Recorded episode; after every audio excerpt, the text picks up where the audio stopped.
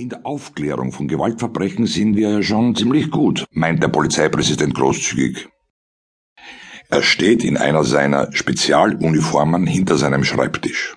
Schremser, Schrammel und Kottern vom Morddezernat sind wieder einmal dazu verurteilt, sich die präsidialen Weisheiten anzuhören. Der nächste Schritt, verkündet Bill feierlich, kann nur lauten Verhinderung von Morden. Wir müssen schon vorher an den jeweiligen Tatorten sein. Lächerlich, findet Schremser und schüttelt den Kopf. Überall ist nur der liebe Gott und die Post, ergänzt Kottern. Sie wollen nur nicht in die höheren Dimensionen der Kriminologie vordringen, regt sich Billig auf. Ich nenne das einfach Faulheit. Wir haben mit den Fällen in unseren Niederungen genug zu tun, sagt Kottern. Meine Geistesperlen sind ohnehin zu schade für Sie, schreit Billig. Wir machen uns nichts aus Schmuck, meint Kottern, steht auf, verbeugt sich, übertrieben und geht zur Tür. Ich habe Ihnen nicht erlaubt aufzustehen, donnert Billig. Es ist halb fünf, ich gehe nach Hause, sagt Kottern. Warum? Weil Dienstschluss ist, antwortet Schremser. Kottern ist bereits auf dem Gang, auch Schremser verlässt jetzt eilig das Büro des Präsidenten. Nur Schrammel bleibt sitzen und schaut den anscheinend ziemlich niedergeschlagenen Präsidenten an. Womit kann ich Sie aufheitern, Herr Präsident?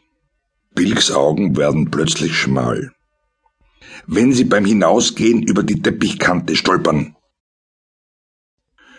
an den Sonntagnachmittagen fährt Kurt Wilfink immer zu den Speedway-Rennen in der Nähe von Wien. Sagt er jedenfalls einer Frau, die das Interesse für im Kreis fahrende Motorräder ohne Bremsen immer schon lächerlich gefunden hat.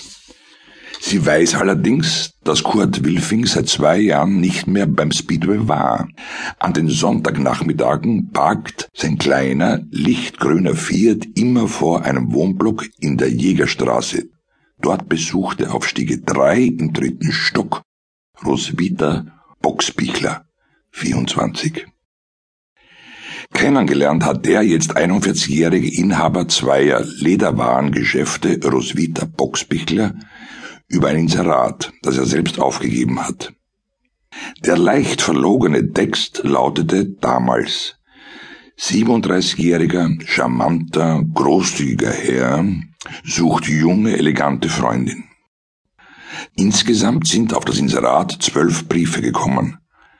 Zwei waren von Heiratsinstituten, einer von einer Zimmervermieterin, die ein diskretes Zimmer für Liebesstunden um 400 Schilling angeboten hat.